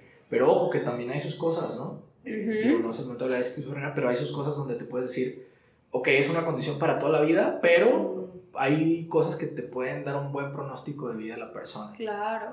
Eh, de ahí en fuera, todos los demás pueden ser situaciones transitorias que necesitan un, un tratamiento Y cu- relativamente muy curables, vaya. Reversibles. sí. Ok, uh, súper, eso es una muy buena La verdad es que respuesta. sí. Muy bien. Bueno, pues para concluir, nos ha encantado, Arturo, que estés acá con nosotros. Hemos sacado un montón de provecho, Uy, no, tanto personal como aquí. profesional. Sí, totalmente. Entonces voy a dar una conclusión. Tres cosas rapiditas. Eh, ¿Hay factores de riesgo para ansiedad y depresión? Sí, ya vimos que ansiedad y depresión están eh, interrelacionadas, muchas veces se presentan, en muchas ocasiones se presentan juntas, una antes que otra, pero la mayoría de las eh, eh, pues relacionadas. Eh, los factores de riesgo entonces serían alimentos hipercalóricos o ultraprocesados, falta de actividad física, especialmente se ha visto mejor resultado eh, cuando hay, eh, como beneficioso, cuando hay actividad física de alta demanda y limitantes o inestabilidad socioeconómicas y muchas más, pero bueno, mencionando solamente estas tres. Para las situaciones en las que cómo podemos ayudar a personas que padecen de ansiedad o depresión, ¿qué sí hacer? Vimos que no hacer están muchas, entonces, ¿qué sí hacer? Uno, validar las emociones de esta persona que está padeciendo por esta crisis. Dos, dar la opor- darle la oportunidad de expresar lo que él siente. Y tres, podemos practicar algunos, algunas técnicas de estimulación perceptual, que era alguno, a- algunas situaciones como estimulación de los sentidos que nos comentabas, eh, que apoyemos para que verbalicen los sentidos, para desvincular, lo- o sea, de lo, de lo que siente en ese momento. Y bueno, ¿cuándo ir a consulta? Sí o sí, cuando el estado de ánimo interfiere con las actividades de la vida diaria, es un buen momento Sí. para ir a consulta.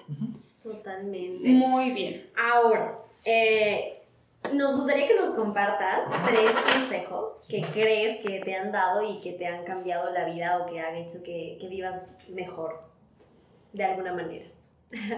Tres consejos. Para nosotras también. Ah. Yo, Totalmente. ah, no, no tengo ahorita como claro, pero Ajá. vamos a buscar, ¿no? Eh, bueno, es que hay varias cosas que, que creo que me han servido, me han sido Ujú. útiles, Ujú. Pero eh, diría que una de ellas, el, el tema de la... De, de- de tratar de ser lo menos aprensivo con las situaciones que, que se pueda, ¿no?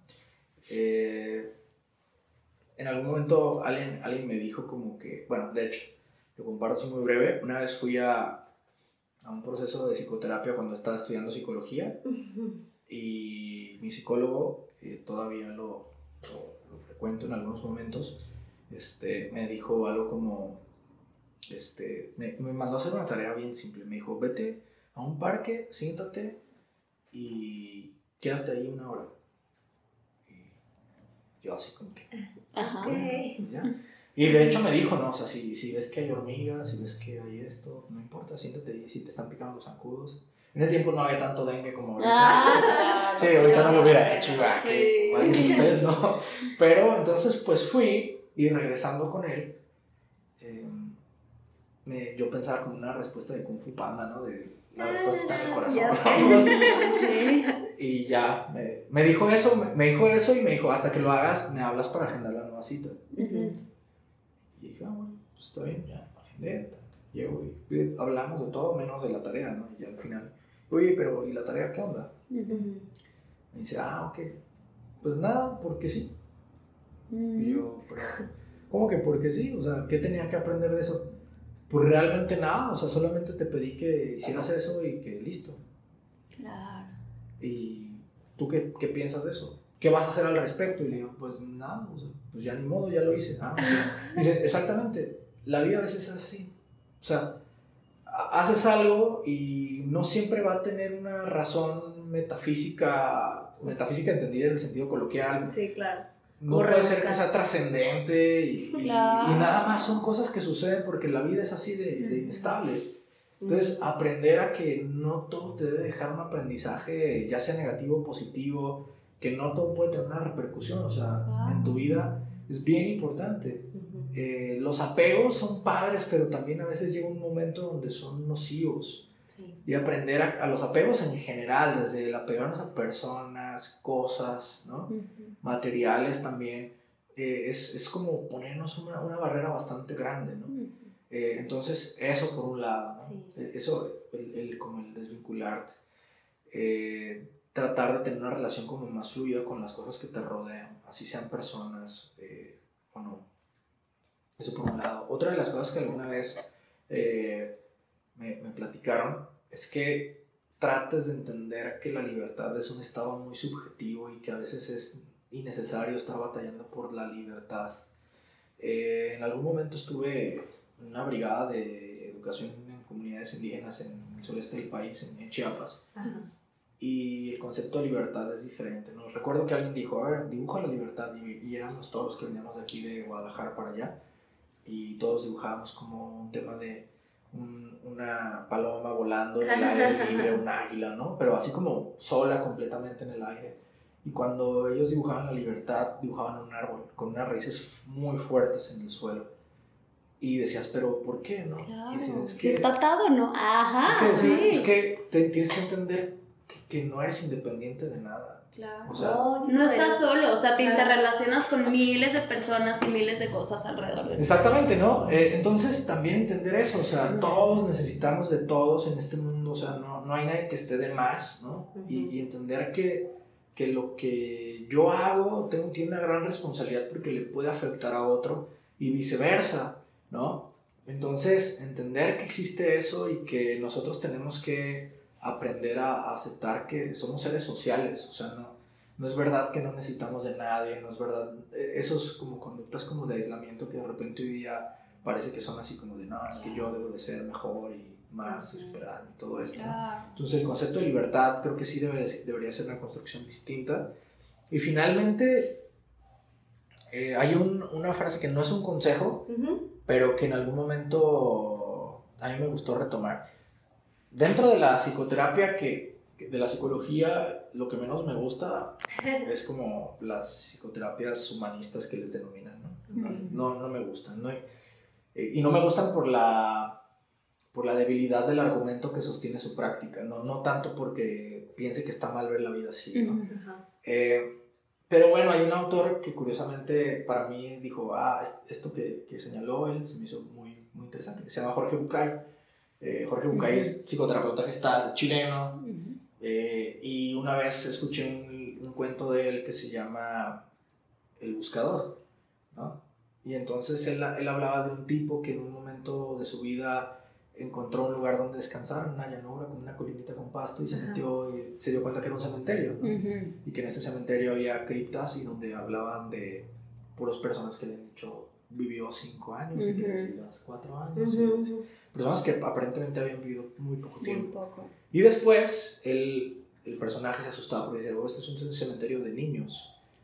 Y estaba asustado cuando pasó alguien de por ahí y le dijo, ¿qué, qué, qué está pasando? No, pues que estoy asustado porque es un cementerio de puros niños. O sea, ¿qué, qué pasa aquí? Que se mueran los niños. Ujú. Y él dijo, no, lo que tú estás leyendo es que en este país tenemos la costumbre de cada persona tener un cuaderno en donde yo voy anotando el tiempo que duro estando feliz, ¿no? Wow. Y entonces, cuando alguien muere, la familia toma ese cuaderno, va haciendo una suma y entonces termina diciendo, esta persona vivió cinco años y tres Ajá. días feliz, ¿no? Órale. Wow. Y creo que es padre porque a mí, a mí me da mucho sentido eso, el tema de que la, la felicidad también puede llegar a ser, no es algo, la vida no es color de rosa, Sí. evidentemente es dura, Claro. pero, pero también hay que valorar las cosas que nos pasan que son padres tanto como exageramos las malas. ¿no? Claro, Porque claro. tenemos hoy en día la costumbre de que si salgo y está lloviendo, o sea, yo mismo lo hago. ¡Ah, No. pinche lluvia, otra vez voy Y empiezo a maldecir todo. pero cuando sale el sol, cuando puedo respirar, Ah, no digo eso nada. me importa. Ah, eso Exacto. es- lo doy por hecho, ¿no? Entonces, ese, en, en ese texto, Bukai dice algo como que el día que los seres humanos exageremos las cosas buenas como exageramos las malas, ese día no habrá personas infelices, ¿no? Y creo que también tiene un sentido así. Entonces, tal vez son tres cosas que yo podría decir que a mí me hacen sentir. Te voy a pasar bien. el pañuelo porque ya me lo voy a poner. lo voy a empezar a usar. Qué increíble, o sea, cuántas de las... Qué increíble porque cuántos de los que nos escuchan, ¿cuántos años han vivido realmente? O sea, ¿cuántos Ah, años sí. llevamos viviendo? Cortito. ¿No? Es como, Ay, wow. O a lo mejor ni sabemos, ¿no? A lo mejor ni sabemos, sea, ¿cuántos aparecerán en la mía? Ah, Totalmente. ¿Tienes algunos libros que nos recomiendes? Sí. eh, hay uno que se llama Historia de México, ¿no? Ah, Sí, anotado, check. No, Ah, no, no. eh, me gusta. ah, hay, un, hay un libro que se Ujú. llama. Me gusta mucho leer sobre como la, el tema del afecto, ¿no? Pero en general como de los procesos afectivos como amor y esas cosas. Entonces hay, hay un libro muy padre de un filósofo francés que se llama Roland Barthes, que se llama Fragmentos de un discurso amoroso. Ajá. Y se me hace muy padre porque son, es un ensayo, entonces toma fragmentos de otros autores que han hablado de las relaciones amorosas. ¡Órale! ¡Qué chido! y de lo que se dicen las personas. Ajá. Y la verdad Y de lo que es verdad y, lo de, y de lo que no es verdad. Y, de- y está padre porque al final te das cuenta que por más que seamos diferentes, Todos la emoción es muy similar. Exactamente. Sí. O sea, ya, lo dije, no fue tan original, entonces está padre ese libro, es algo muy sencillo de leer porque es como que frases así aisladas. ¿no? Ay, qué padre. Entonces, Súper. No es como llevar una, una lectura tan, tan crítica. Ajá. Hay otro, es, es, un, este, es un zoólogo que se llama Conrad Lorenz. Ajá. Él no me acuerdo dónde es, pero es de Sudamérica. Ajá. Ok. Él, eh, no sé, colombiano, no, no sé. Bueno, X. Eh, él, él tiene un libro que se llama el se llama sobre la agresividad, el, pre- el pretendido mal, y es donde, y en este libro él habla de tanto animales humanos como no humanos, en- y, y relata el, el porqué de los instintos de agresión, ¿no? De repente que podemos llegar a tener, y cómo estos favorecen la supervivencia de las personas Claro. Pero que también ha- últimamente por todos los cambios sociales se han ido descuidando y que han, han hecho que, que en ocasiones las personas eh, seamos más vulnerables ante situaciones ¿no? relacionadas con la, la agresividad del mundo en el que estamos actualmente. Y hay otro libro de un escritor argentino que se llama Enrique Winsberg, que se llama La sociedad mental, no, la salud mental en el neoliberalismo. Ese es, a lo mejor a muchas personas no les gusta como este tema como político, Ajá. pero este libro habla de todos los cambios y daños a la salud mental que ha habido debido al Ujú. cambio en la política y la forma de gobierno la que Claro. vivimos, ¿no? Y simplemente estoy seguro que, bueno, podría estar seguro, pero no si sé. nuestro, nuestro, nuestro momento, dinámica socioeconómica y política fuera distinta, no estaríamos preocupados por los estragos de la pandemia vinculados a la pobreza, a la deserción, a la inestabilidad laboral. Claro, Entonces- es una de las preocupaciones, o sea, más, más fuertes, ¿no? En- De la sociedad. Exacto. Sí. Entonces Enrique Winsor hablaba de las diferencias, de cómo se fue cambiando, por ejemplo, las personas ya no son, sino tienen cosas, ¿no? O sea, Sí, el, el tener por el ser, y eso Claro. O sea, las personas que tienen mucho y... y- Y son poco.